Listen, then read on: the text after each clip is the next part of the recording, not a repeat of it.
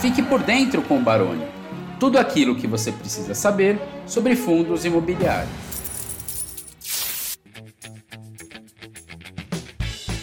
Muito boa noite, pessoal. Estamos aqui nessa live especialíssima das nossas lives de rendimentos. Hoje a gente tem a mais especial delas, pelo menos das que a gente fez até hoje, porque a gente está no fechamento de semestre. Hoje a gente teve um anúncio da maioria dos fundos imobiliários. Eu estou acompanhando aqui pelo Status Invest, a gente já tem mais de 190 fundos que anunciaram seus rendimentos. Por ser fechamento de semestre, muitos ainda vieram mais gordinhos. A gente vai explicar isso mais para frente. Mas antes, boa noite, professor Baroni. Está animado com os anúncios de rendimentos que a gente teve hoje? Muito, Marcão, muito. Obrigado aí mais uma vez por nos acompanhar. Muito importante o pessoal aí fazer esse acompanhamento de é, anúncio de rendimentos. É uma maneira de você estar próximo aí dos fundos imobiliários, entendendo um pouquinho a, a mecânica de cada um deles, a dinâmica de cada um deles entendendo um por, o porquê também que alguns fundos vieram um pouquinho mais gordinhos, outros nem tanto, outros em linha com o esperado. Então a ideia é que nesses próximos aí 30 minutinhos de live a gente consiga passar pelos principais e tirando dúvidas de todo mundo. Podem usar bastante o chat aqui, fiquem sempre muito à vontade de colocar os fundos que vocês queiram que a gente comente eventualmente alguma distribuição. Marcos, tem outros recados também para dar aí?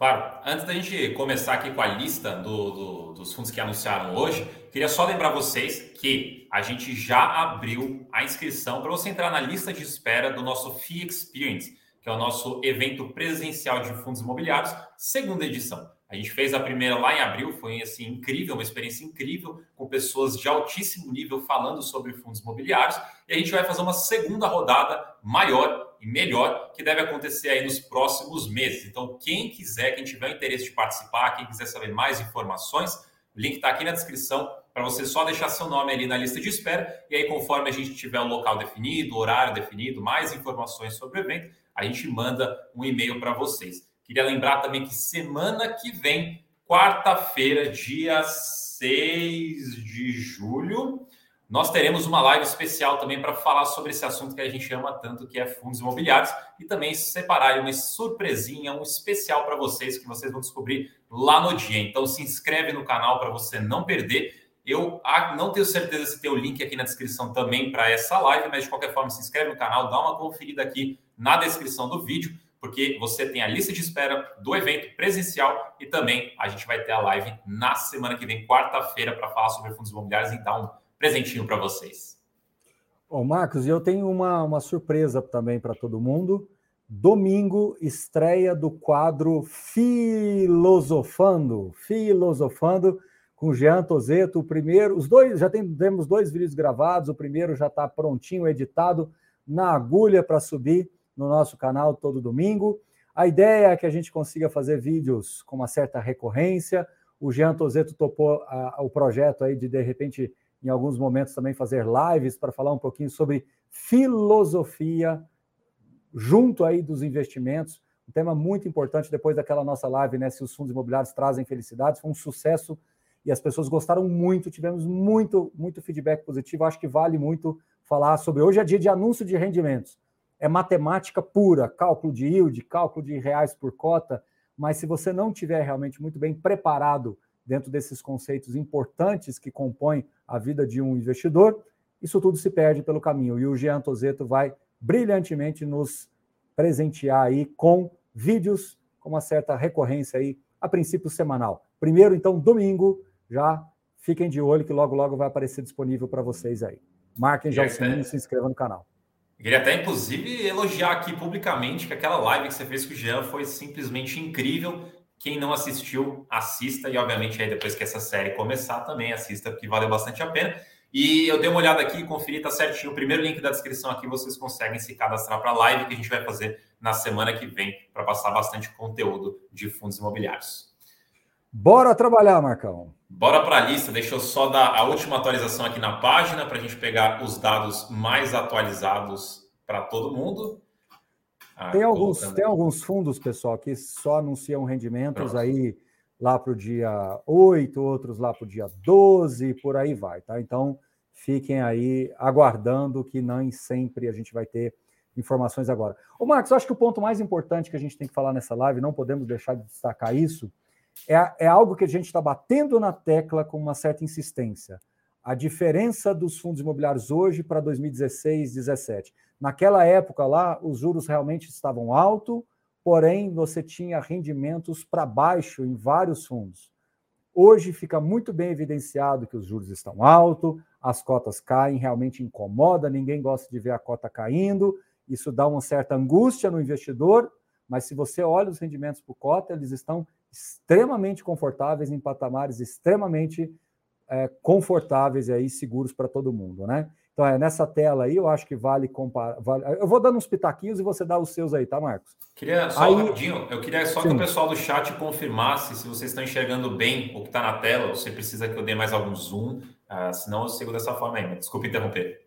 Não, beleza, vamos lá. Então, a IEC, né, o fundo da Autônoma, um fundo corporativo, pagando 1% de yield. Realmente incrível. Obviamente, a gente sabe que teve aqueles desgastes com os dois locatários, com dois locatários do fundo, tanto a DAO quanto a. Poxa, estou com o INSPER na cabeça, mas não é IDEMEC. Né? Mas são problemas aparentemente superados, os contratos estão vigentes. Obviamente, é um aluguel caro, por fato de ser contratos atípicos. O que, que o mercado está precificando? Uma correção de aluguel em algum momento aí pelos próximos três anos. De toda forma, algo bem generoso aí. Há muito tempo não se vê um fundo é, é, corporativo pagando 1% de yield. Outro destaque nessa mesma tela, Bari, né? Bari 11, fundo da Barigui, aí 1,50 por cota, lembrando que ele tinha uma gordurinha aí de quase 70 centavos, então possivelmente deve ter colocado um pouquinho dessa gordura para dentro também, e é um fundo que tem uma exposição em GPM, né? E o GPM mesmo tendo arrefecido, ainda continua gordinho e ele consegue entregar aí quase 20, 25% do patrimônio em GPM. E aí, Marcão, quais são os seus destaques aí nas próximas? Vamos descer mais um pouquinho aqui, pular esses que são menos negociados. Uh, vamos ver o que, a gente tem aqui. BBPO, BBPO, BCRI, BCRI baixou um pouco, não, subiu um pouquinho na verdade, subiu. mas ficou bem parecido com o que já vinha pagando. Mas esses aqui do começo da lista, o BSO é um que aumentou um pouquinho de novo, se não me engano, né? Ele era 75. Não, ele era 65, 65. Ele aumentou para 77, mas esse não deve ser o patamar novo. Eu vi que alguém aqui colocou no chat. É porque ele tinha uma gordura daquela multa do imóvel lá de Embu, né? E tinha também umas outras gordurinhas de algumas de algumas aluguéis que estavam aumentando por causa das obras. Então não deve ser o novo patamar da mesma forma que 65 também não deve ser o patamar. É, a gente aposta aqui num rendimento um pouco mais perto aí de 70 centavos, sendo o novo patamar do segundo semestre. Lembrando que temos ainda aquela negociação com o GPA no CD 0006, né? Que ainda está meio indefinido, eu diria assim. É algo que precisa ser melhor esclarecido. Voltando um pouquinho, né? O BBPO não mudou o rendimento, eu achei que ele fosse subir um pouquinho agora ou fazer um ajuste de semestre, não mudou. Becia, o fundo do Bradesco aí, ele tem realizado prejuízos, Marcos. Olha só, ele vem realizando prejuízos, ajustando o portfólio. Como ele tem um rendimento base mais elevado, ele tem realizado prejuízos para ajustar a carteira aí para o segundo semestre. Então, um fundo que também, é, sendo um FOF aí já quase pagando 1%, né? 0,90 de yield, chama atenção também. Pode seguir, Marcos. Um que pagou bastante aqui, fundo de tijolo Cebop, que por não por um bom motivo, né? É. Porque ele teve as rescisões, teve seus problemas e por contas de multas aí, é, multas do inquilino para o fundo, ele tem esse extra a distribuir, que acaba impactando também lá o HGRE, que a gente vai ver mais para frente. Mas esse aqui é um que também acabou, inevitavelmente, pagando bem acima do que ele consegue pagar. Uh... É um ativo, um ativo até perto da sua casa, né, Marcos? É um ativo muito bem localizado numa região dificílima, né? É, é, engraçado que esse, esse fundo tem um outro, é que na verdade esse prédio tem um outro prédio do lado dele também, que é um outro fundo ainda, só que um fundo mais restrito, mais líquido, que é o TSR. É, TSR, TSR, né? TSR. E a gente, é, aqui em Alphaville tem, tem vários fundos, né? Só que acaba sendo uma região um pouco mais desafiadora. A gente vê pelo próprio RNGO, que é o que acho, talvez esteja mais tempo aqui, ou um dos que está mais tempo aqui uh, em fundos imobiliários, e sempre tem aquela vacância brigando Estru... o tempo inteiro. É uma, vac... é uma vacância estruturalmente alta, né? 30% desde quando eu comecei a investir em fundo imobiliário, Alphaville, 30% de vacância. Então não tem absorção aí líquida de fato, né? Vamos lá. Pode seguir, Marcão. Vamos ver. Esses fundos aqui, eu confesso que esses daqui da Caixa são mais recentes, eu não tenho acompanhado, mas você vê que. Ah... É, eles estão eles pagando muito porque o, a cota caiu, né? Então o yield está alto porque a cota caiu muito. Fizeram o IPO recente e a cota realmente veio abaixo. Esse CXCO, por exemplo, quer ver só? CXCO 11, a cota 75, né? 25% abaixo do IPO é muita coisa. Esse daí foi o que ele abriu e caiu, não foi? Quando ele foi lançado, é. o IPO dele abriu e já caiu para esse patamar mais ou menos. Então, Europar um fundo Europar um fundo muito antigo aí, 1,75, legal também de ver que ele vem se mantendo estável. Lembrando que foi um fundo que teve muitas dificuldades no passado. Ele nasceu redondinho, depois ele teve muitas dificuldades no passado e agora se reencontrou aí. FIGS aumentou um pouquinho, né? De 0,37 para 0,40. Vamos ver se é alguma gordurinha. Ele tinha gordura, né? Então vamos ver se é alguma gordurinha ou um patamar novo. Tem tudo para ser um patamar novo, viu, Marcos? Eu acho que ele tem condições sim de segurar já nesse, nesse patamar. Lembrando que o grande ponto aí de atenção do FIGS, historicamente, tem sido uma vacância resistente, né? uma vacância elevada, que para shopping aí é, incomoda um pouquinho. FIB está 3,30, lembrando que é um rendimento também, é, eu diria assim, inflado, né? Porque ele tem alguns efeitos não recorrentes em função da Wetzel, que logo, logo também deve parar de pagar uma, uma negociação antiga que eles fizeram, deve parar aí no segundo semestre, deve ter uma pequena correção aí. Nada muito elevado, mas enfim, o pessoal não estranhar. Ó, oh, FM, é o Memorial Office, né? É, pagou 14 centavos, é o prim, praticamente o primeiro fundo da Bolsa. Assim, o pessoal nem conhece esse fundo praticamente, é. mas é um fundo que ficou meio parado no tempo, ele estava zerado praticamente o rendimento, conseguiu fazer um ajustezinho de fechamento de semestre. Mas só, só em homenagem ao Sérgio Beleza, aí, que sempre fala dele. Vamos lá. Ele até aumentou o rendimento, que é, tô olhando aqui, enquanto você está falando, tô olhando aqui do lado. Foi 3 centavos. O... Peraí, ele teve dois. Um talvez seja amortização, então, peraí, deixa eu só Não, não, é, o Memorial Office é porque ele, ele praticamente não tem rendimento.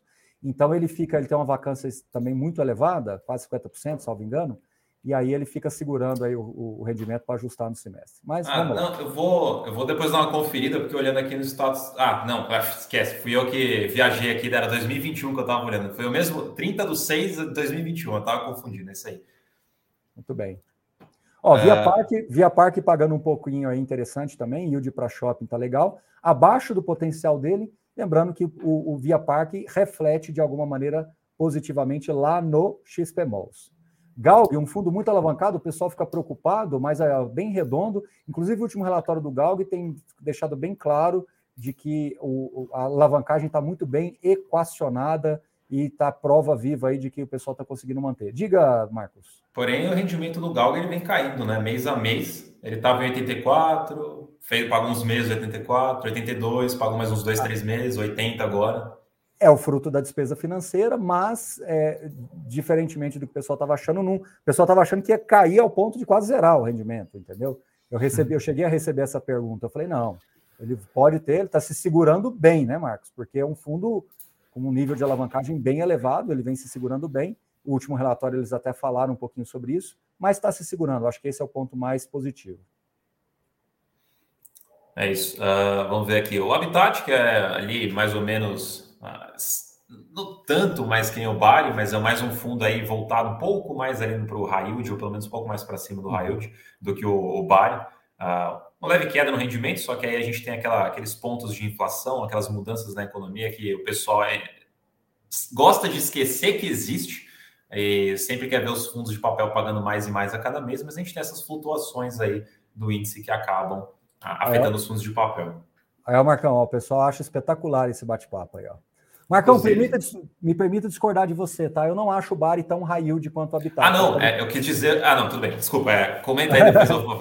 é porque assim, ele pode ter um rendimento mais elevado, mas na minha visão, a estrutura do Bari, pulverizado com residencial, principalmente é, é, é, é, home equity, me parece menos high yield do que o Habitat. O Habitat tem mais posição a loteamento, a, a, a high yield, a, a, a multipropriedade. Até acho que o Habitat teria condições de pagar mais, mas dentro desse rol de multipropriedade e loteamento, veja bem o que eu vou dizer, dentro desse rol ele é mais conservador um pouco, então por isso que o rendimento dele é mais freio de mão puxado, inclusive é uma crítica de alguns cotistas do fundo, né? Mas é porque dentro desse universo multipropriedade e loteamento ele é mais conservador. Mas na minha visão, o Bari ele está se beneficiando desses, desse rendimento mais elevado por outros motivos. Ele tinha reserva, ele tem mais pré-pagamentos, ele tem uma condição de rendimentos mais interessante e o modelo de distribuição dele também é mais favorável para desafogar rendimentos pelo administrador que é Oliveira Trust. O pessoal está perguntando aonde que a gente está vendo aqui essa lista. Né? Pessoal, tudo no Status Invest, tá? Uh, inclusive, a gente deixou aqui no link embaixo um link para você baixar uma planilha. Na verdade, se acessar uma planilha, se não me engano, é uma planilha do próprio Status Invest. Então, se vocês entrarem lá, vocês conseguem baixar, conseguem, é, conseguem controlar seus investimentos, controlar seus FIIs, controlar sua carteira e também uh, já conseguem entrar e controlar os seus rendimentos também. Monitorar, na verdade, seria a melhor palavra. Uh, mas, basicamente, essa lista que vocês estão vendo estão no, no site Status Invest. Mil pessoas, Marcão. Batemos, estamos, estamos batendo recorde. Eu não lembro qual que é o nosso recorde a bater nessas lives, esqueci. É, nessa, tá nesse de rendimentos, com certeza é recorde. Vamos lá. Deixa eu descer mais um pouco aqui, então. HFOF mantendo 0,60. Eles deixaram claro que é um, é um patamar base para eles, tá? É, o HFOF ele tem uma dinâmica um pouquinho diferente, ele não ficou tão exposto assim aos, fundos é, de CRI, então ele teve um pouquinho mais de dificuldade de fazer esse, essa virada de jogo, mas é um patamar que o preço da cota ajustou, né? Eles tentaram engatar uma emissão, né? Aliás, deixa eu contar uma historinha do passado. Lá no passado, lá no passado mesmo, quando as cotas caíram muito em 2016, a Red criou um fundo especialmente para capturar essa, essa anomalia de preços, lá em 2016, chamado TFOF. Depois fundiu com o HFOF e tal, mas eles tentaram fazer o HFOF captar, mas não conseguiram, né, Mar... Ixi, peraí, saiu o som, não sei se saiu para mim. Eu não estou escutando. A pessoa, queria, o chat está escutando o que eu estou falando, o que o Baroni está falando.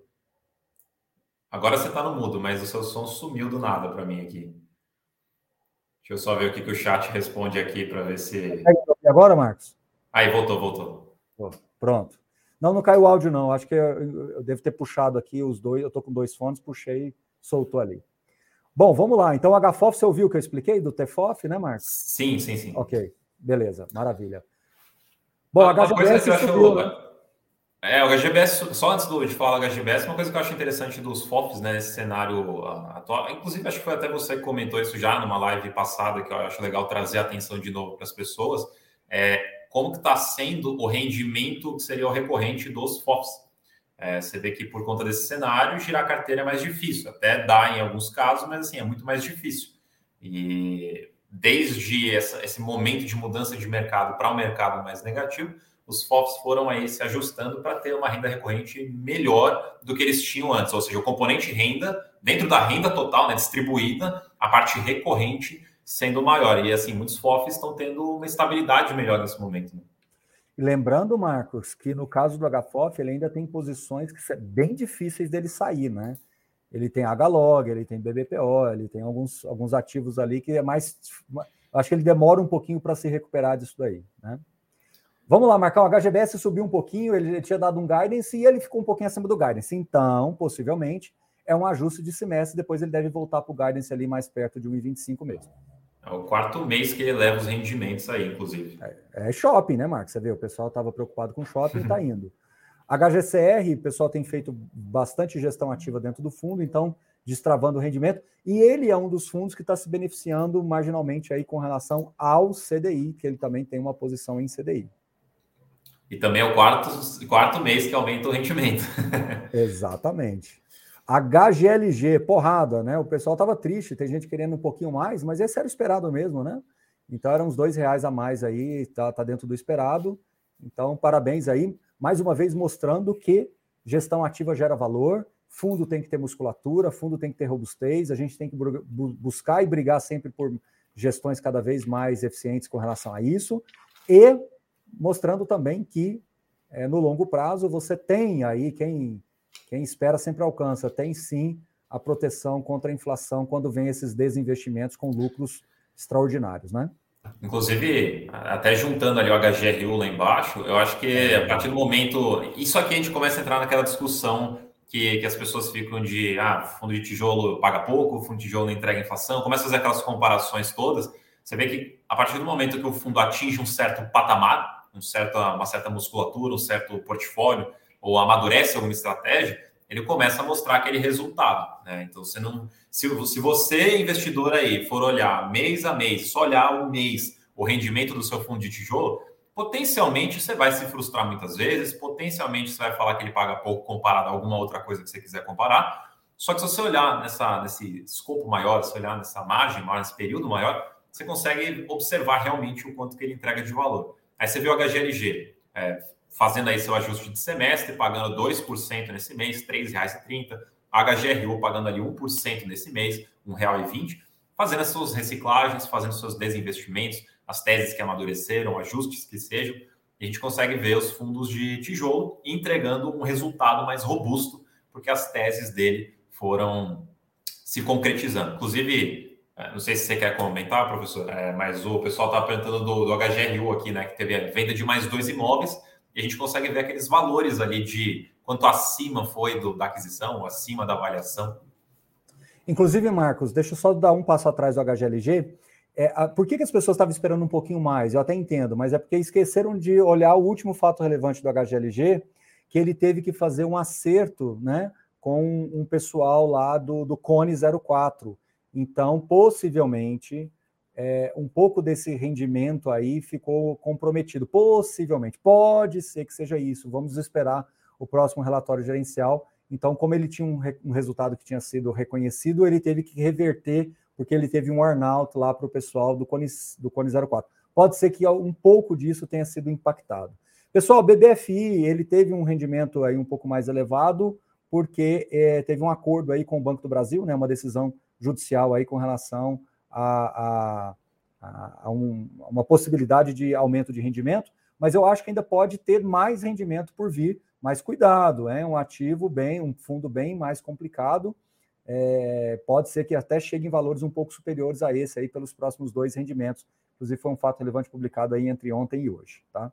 Voltando lá na lista, Marcos, o HGRU você estava falando, né? Ele anunciou dois fatos relevantes hoje e uma venda que vai gerar um lucro de 12 centavos e outra que é 5 centavos. Tem uma venda que foi bem, assim, bem bastante parcelada, né? As vendas bastante parceladas, mas de toda forma mostra que é bem possível, olha só, hein? Não estou garantindo, mas é bem possível, o cenário base que nós trabalhamos, que o próximo rendimento do HGRU já não seja mais o 0,82, seja mais perto aqui de 0,85. Eu acho que tem condições do gestor sim subir o patamar de distribuição. É uma possibilidade. E se não acontecer no próximo mês, eu acho que tem plenas condições de acontecer ao longo do próximo semestre. Eu só não bato o martelo com relação a isso, porque tem uma negociação em aberto no, no ativo de Salvador, no Estácio Salvador, que é quase 7% do fundo, e a gente não sabe o resultado dessa negociação, deve vir agora no próximo relatório, então não sei se vai é, tirar muito o rendimento recorrente do fundo. Tomara que não. É isso. Podemos ir. Descendo aqui um pouquinho para os fundos da HSI. HS Mos aumentou bastante, né? A gente já tinha cantado essa pedra desde a live lá. Inclusive, quem não assistiu a live, recomendo. Ficou muito bom para explicar bastante sobre a tese aí da alavancagem em si e também da, da, tese dos shoppings, né? Até a tese futura de desinvestimentos e estratégias. Ficou bem legal aquela live. Isso, HSLG 0,65 também. Lembrando que o fundo tem aí uma, uma capacidade de sustentar esses rendimentos mais elevados, porque ele fez uma venda do imóvel Itapevi, se eu não estiver enganado, para o SARI, SARI 11, que também teve um aumentozinho de renda, daqui a pouco a gente chega nele e esse rendimento, é, esse, esse lucro vai ser capturado ao longo dos próximos semestres, então o HSLG deve manter esse patamar aí sim também. Vamos lá, Marcos. Vamos lá, vamos lá. A título de, de curiosidade, eu acho interessante até esses dois fundos aqui que seguem os índices da, da Teva. Você vê, o de papel aqui está com dividend yield de 1,3, né? E o outro de 0,74. Então, esse daqui, para quem não conhece o ITIP, seria o, o, um fundo passivo que segue o índice dos fundos de papel. E o ITIT seria o do tijolo. Então é, é legal comparar também para ver o nível que, que, que, eles estão. Deixa eu até dar uma olhada só se há muito desconto ou não. Enquanto isso, eles. o JFL, o JFL, pessoal, é um fundo que ele tem uma característica muito peculiar. É um fundo residencial. Eu sempre falo que eu, eu acho que o mercado residencial pode evoluir muito ainda no Brasil, embora é, eles não consigam destravar por uma questão de escala. Né? Fazer negócios imobiliários residenciais, para se você tem realmente um ganho de escala efetivamente, é mais difícil. Mas de todas as opções dos residenciais, eu acho que o JFLL é o, o que talvez carrega as características com maior potencial de expansão no futuro. Embora vai ser muito difícil ele expandir, o fundo negociando com um desconto de 30% no valor patrimonial, dificilmente vai fazer oferta, liquidez pífia, né? 150 mil reais por dia, mas é um rendimento estável, né? Porque é, os, os, prédios que ele tem no portfólio entrega aí um, um, um, aluguel recorrente bastante interessante. Mas enfim, é uma pena que o residencial ainda no Brasil não consiga ganhar a mesma atração. O brasileiro, quando fala de residencial, ele ainda é muito patrimonialista. Então, por isso que fazer negócio em escala é difícil. Eu ainda tenho um, eu ainda acho que o residencial no Brasil vai demorar anos, se não décadas, para evoluir e chegar no patamar que a gente tem assim de significativamente importância, como a gente tem nos Estados Unidos. JSRE 049, mantido, né, Marcos? Man... lembrando, que ele, lembrando que ele tem um potencial de destravar aí com a venda do HGPO, hein? Então, de olho aí no JSRE que ele pode destravar esse rendimento no segundo semestre. Vamos ver. Esse fundo aqui, que é o novo fundo da Kinea, com Acreditas, pagou já, acabou de ser lançado, já está aí também pagando 1,65, é um fundo de crédito de home equity, basicamente. É, esse ah, dá para comparar com o Bari mais lá. é, então, é, para a gente ver que fundo de papel segue ainda, apesar de suas oscilações, segue ainda pagando valores bem elevados. Muito bem. Vou pular um pouquinho esses daqui que não são negociados. Kizu surpreendeu. Kizu 10 centavos. Kizu... já estava dado isso aí, né? Ele vinha guardando reserva já. Ele já vinha fazendo isso há algum tempo. Né? Isso. Uh, o Kivo, então, também não, é Só falando, tá? Não deve ser, na minha opinião, tá? Não deve ser o patamar do Kizu, tá? O Kizu, ele roda mais perto do 0,6, 0,7 lá. É porque ele realmente tinha um rendimento acumulado por cota bem significativo. Tá? É, é bom até fazer esse lembrete de que, assim, muitos dos fundos que a gente está falando aqui estão fazendo o que seriam seus ajustes do final do semestre, porque eles tinham, por qualquer motivo que seja, ali um lucro acumulado que precisava distribuir para entrar, para ficar dentro das, da, da regra dos 95%. Então, não quer dizer que esses rendimentos que estamos falando aqui serão repetidos nos próximos meses. Muitos não serão. Então, é bastante importante o pessoal ficar atento nisso. Me puxaram, me puxaram a orelha aqui, o Paulo, né, falando do VCRR. De fato, o fundo da, da Vectis é o maior. Talvez eu me expressei mal, tá? Eu falei potencial de crescimento e você entendeu mal. Então, peço desculpas, embora eu acho que eu tenha me interpretado mal e não falado uma coisa de fato errada. Mas, sim, de fato, o VCRR, VCRR é um fundo que também tem potencial. Liquidez menor ainda, 110 mil reais por cota. Esses fundos residenciais, de fato, têm uma dificuldade de ganhar atração no secundário. Infelizmente, eu gostaria que fosse mais. Marcos, vamos falar de Quineia? Tá, na verdade, pessoal, eu quero. O pessoal já falando, ah, o KNSC decepcionou, ah, não sei o que decepcionou. Na verdade, o, o Canip, aí, ó, KNSC 109. Pessoal, eu vou falar de novo. Presta atenção, abram os ouvidos. Os fundos do Quineia estavam pagando muito porque a inflação estava elevada e eles são geridos, administrados, melhor dizendo, pela Intrag. E o modelo de distribuição da Intrag ele é mais sensível às variações entre os meses da inflação. Então, por hipótese, por hipótese, se vocês imaginarem uma inflação aí 0,30, 0,40, os rendimentos seriam fortemente impactados, negativamente. Da mesma forma, se você imaginar uma inflação de 0,90, 1, 1,10, os rendimentos vão ser muito elevados. Então, o KNHY, o KNSC, eles estão no lugar dele. Por incrível que pareça, o KNP surpreendeu positivamente, era para vir bem menos. É porque eles fizeram uma reservinha, a Quiné normalmente não faz isso, mas eles fizeram uma reservinha no último rendimento, justamente porque agora eles estão em emissão e quiseram manter o rendimento mais gordinho, né, Marcos? Então é bom deixar isso bem claro, mas mas o rendimento do Canip, na minha visão, ele deveria até ser um pouquinho mais baixo. Isso é ruim, isso é bom? Isso não é ruim nem bom, isso é uma característica dos fundos do Kineo. Então vocês não deveriam se decepcionar porque caiu. Vocês deveriam estar até preparados para essa correção. O IPCA desse mês veio baixo, mas se você olhar no mês anterior, ele ainda estava um pouco mais elevado. Então, se o próximo mês vier mais baixo, aí 0,50, 0,60, ele vai fazer uma média com esse último agora, e aí o rendimento deve cair ainda mais um pouco. Não estou aqui fazendo é, apocalipse, nada, mas como o Canip ele é um fundo muito procurado pelas pessoas pelo fato de ser o maior do Brasil, mesmo sendo para investidor qualificado. As pessoas nos procuram muito sobre esses assuntos. E, Marcos, eu não sei você, mas toda santa semana ou todo santo anúncio de rendimentos, as pessoas criam confusões com os rendimentos dos fundos do Quineia. Concordam?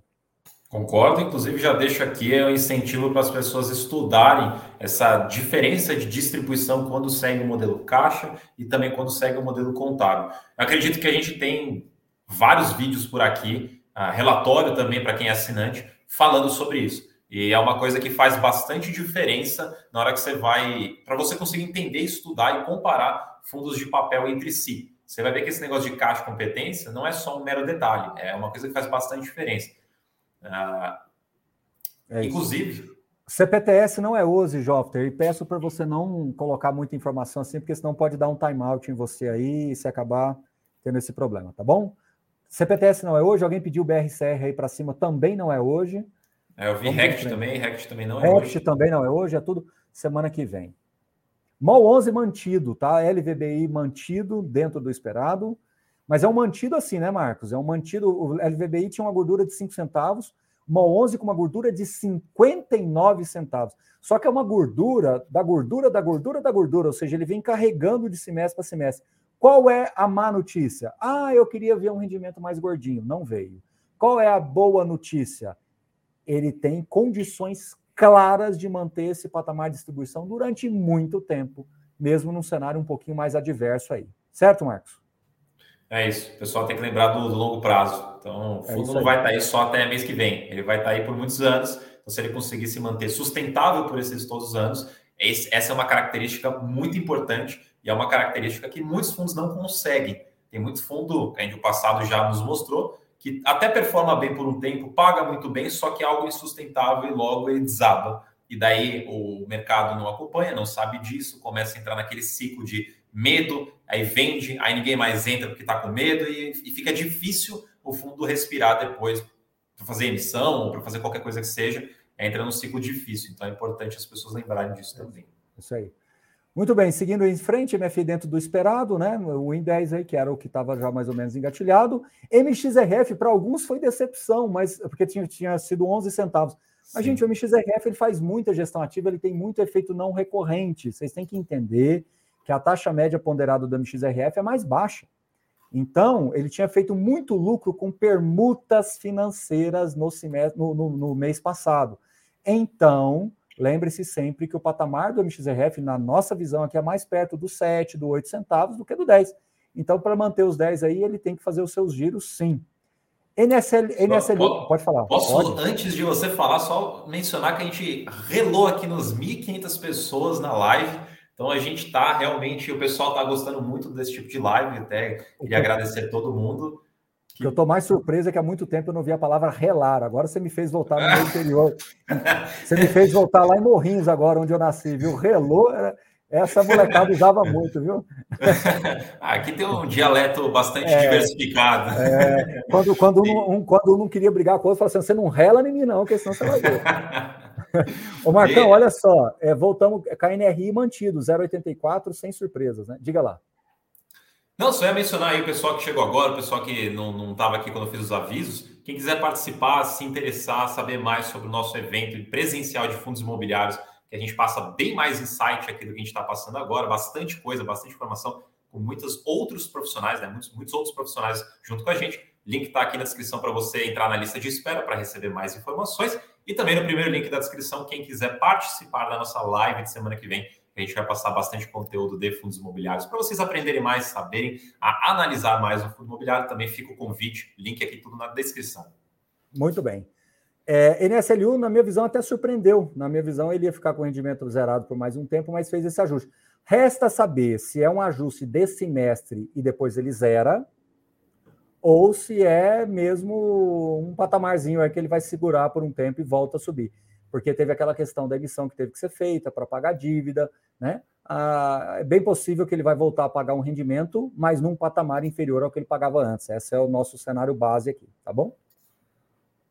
Ó, o JP tinha gordura, bom rendimento, 1,47. Pate ser mantido. Lembrando que abriu uma vacância feia no Pátria, hein, hein ô, ô Marcos? É, abriu vacância em tudo quanto é lado lá. Pois é, esse fundo aí, por ser um fundo pequeno, por ser um fundo com participações pequenas, é, qualquer movimentação dessa acaba sendo uma movimentação grave para o fundo. Uh, vamos ver agora como é que vai ser, né? E ainda mais que teve toda essa movimentação entre Pátria e VBI, uh, aí mencionando também o PATL ali. Vamos ver como é que vai ser uh, no futuro para esses dois fundos. É isso aí, PLCR, na minha visão, um rendimento bom, 1,17, pelo fato de ser um fundo bem conservador é, e com taxa média de IPCA mais 6, então um rendimento bom. Lembrando que o gestor também gosta de fazer um pouco de gestão ativa ali, então pode ter algum não recorrente aí. Porde espetacular o rendimento, né? Mariano deu um show aí, olha aí, ó, 1,72, por ser um fundo middle risk, um excelente rendimento, né? Claro que ele tinha uma gordurinha, mas um ótimo rendimento. Parque Dom Pedro tinha um não recorrente que ele estava acumulado lá, então não é o patamar base, obviamente, mas é bem elevado também. PVBI mantido. PVBI, qual que está sendo o problema, tá? Eles tiveram aí uma, uma, uma, um repasse do aluguel da Prevent Senior, que representa quase metade do portfólio, só que as despesas financeiras estão pegando muito. O operacional do fundo já está lá em 75 centavos, mas as despesas financeiras segura aí mais ou menos 11 centavos de rendimento para juros. Mesmo a alavancagem sendo pequena, pesa bastante. Então, infelizmente, fica aí.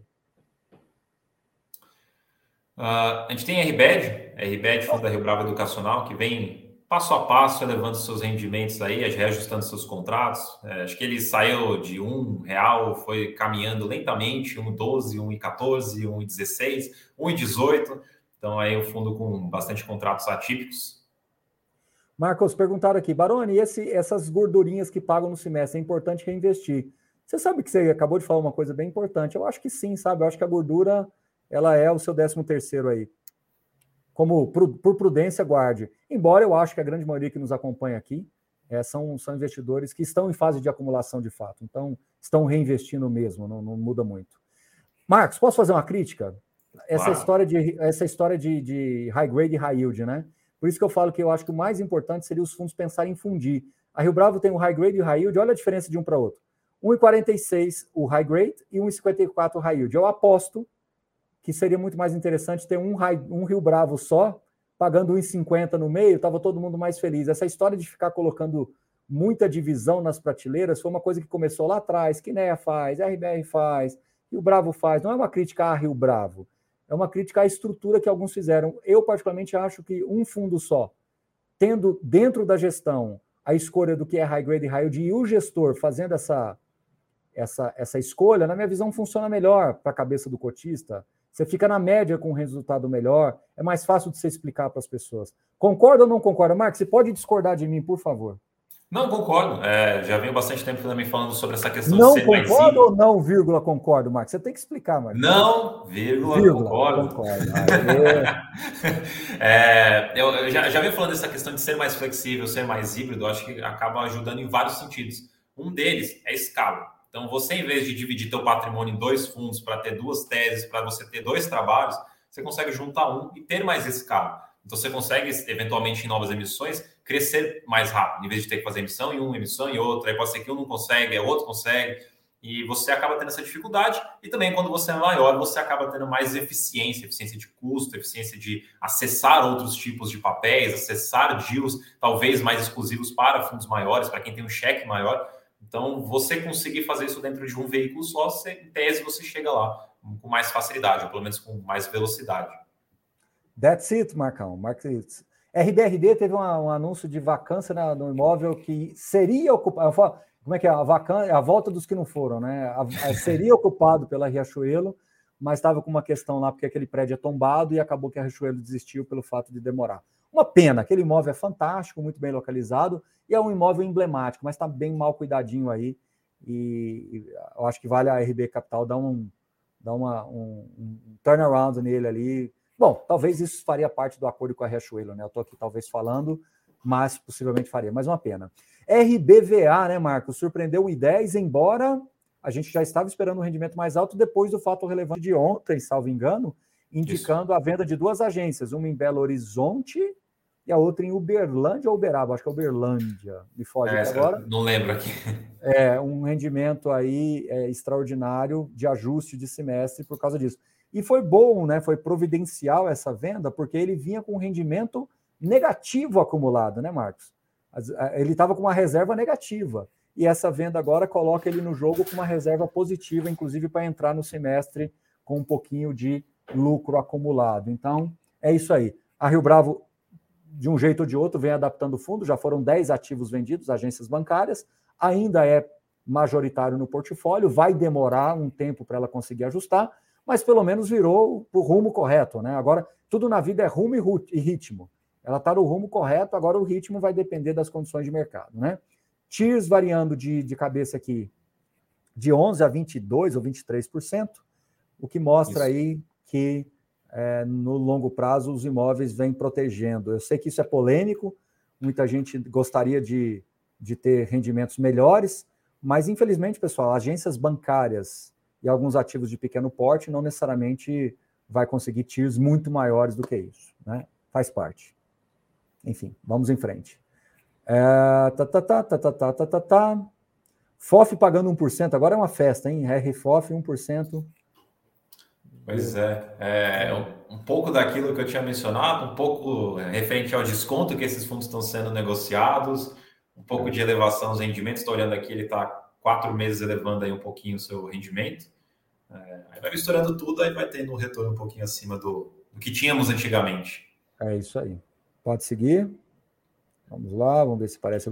Risa Terrax, 1,25. Lembrando que desses 1,25, mais ou menos uns 30 centavos é de ganho não recorrente, daquelas fazendas que ele venderam, salvo engano, para Brookfield, se eu não estiver enganado. É uma operação antiga lá, tá? SAD e KNCR mais ou menos equivalentes, né? Então, mostrando que o CDI, olha só, Marcos, o que eu vou dizer, hein? Mostra que realmente os fundos de CDI estão pagando mais, mas ainda abaixo dos fundos de inflação, hein? Detalhe importante esse daí. Detalhe importante. Peraí que eu dei um zoom aqui que o pessoal estava pedindo. Eu estava no. Cadê? Aqui, SAD. É isso.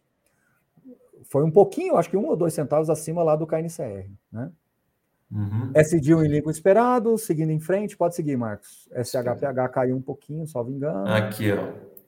TEP. TEP é um fundo que, pessoal, TEP vale a pena vocês lerem, principalmente os relatórios que eles têm produzido. Esses são relatórios bem interessantes do ponto de vista aí informacional, vale conferir. Tegar, pelo jeito, o patamar veio para ficar e tem um motivo, né? O Tegar, como ele parou de fazer emissões, está tendo muito agora retorno de capital das SPS investidas. Então, os rendimentos do Tegar, na minha visão, tendem a ficar num patamar mais elevado. O que, que vai acontecer? O VP vai começar a emagrecer e isso vai começar a reverter para dentro do fundo. Tá? Se vocês olharem qual é a grande diferença de um Tegar da vida aí por um fundo de papel. O Tegar ele engorda o valor patrimonial, mesmo o rendimento ficando mais baixo num dado momento o valor patrimonial começa a cair e isso vai se apropriando para o rendimento, ou seja, os resultados que estão sendo acumulados dentro do patrimonial por causa das SPS começa a voltar para o fundo. Muito importante as pessoas entenderem essa dinâmica aí. Inclusive, só, só uma coisinha sobre o Tegar. É, pessoal que tiver curiosidade para visualizar isso que o professor Baroni falou, entra depois aí no próprio Status Invest no Tegar você vai ver nos últimos seis meses, né, de janeiro desse ano até agora, são rendimentos crescentes todos os meses, então todo mês dá uma aumentada. E se você entrar na parte contábil ali no Status Invest, você consegue ver os informes mensais do, do fundo. E lá você consegue ver o valor patrimonial. Você consegue ver ele também descendo mês a mês. Aí tem um gráfico também de valor patrimonial. Você consegue ver mês a mês ele também descendo. Então, é uma dinâmica desse fundo que você consegue visualizar mesmo de uma forma mais fácil lá no Status Invest. Então, depois, enfim, depois da live, entra lá e você consegue ver melhor. Pessoal, antes da gente falar aí, pessoal falando de JPPA, pessoal, esses fundos muito pequenos, fundo com 2 mil cotistas, patrimônio de 60, 70 milhões, às vezes você faz um grande trade ali. Pô, voltou? Eu tinha travado, né, Marcos? Voltou? Tô, tá me ouvindo bem? Para mim não travou, não. Para mim estava ok. Beleza. Então você faz, às vezes, um trade e dá essas porradas de rendimento. Aliás, eu quero falar uma coisa aqui. Fundo de papel, quando é pequeno, pessoal, que ele paga mais, tem um motivo muito claro para isso, porque o gestor consegue fazer um giro tão intenso da carteira que ele consegue produzir muito ganho de capital e consegue destravar muita inflação. Há benefícios, né? Você tem um rendimento maior, mas por outro lado é um fundo mais concentrado, é um fundo de menor porte, é um fundo ainda limitado, é um fundo com menos liquidez e uma série de outras coisas. Quando você tem um fundo de maior porte de papel, o rendimento às vezes ele é menor porque o gestor não consegue fazer tanto giro assim. Imagina, você tem um fundo de 3 bi, você não consegue girar um milhão, né? Salvo-se raríssimas exceções, né? Capitânia consegue, sabe lá Deus como, mas consegue. Mas não é o normal, tanto que o Capitânia, na minha visão, é uma exceção à regra. Ele faz 40% de ganho de capital num fundo de 2, 3 bi. Então é muita coisa. Tá? Então, assim, é, é não é a base. É, vamos lá. O TRXF já era dado, né, Marcos? Eles já tinham anunciado que ia pagar 1,05. Isso. Esse, esse fundo aí, esse rendimento, na verdade, ele mostra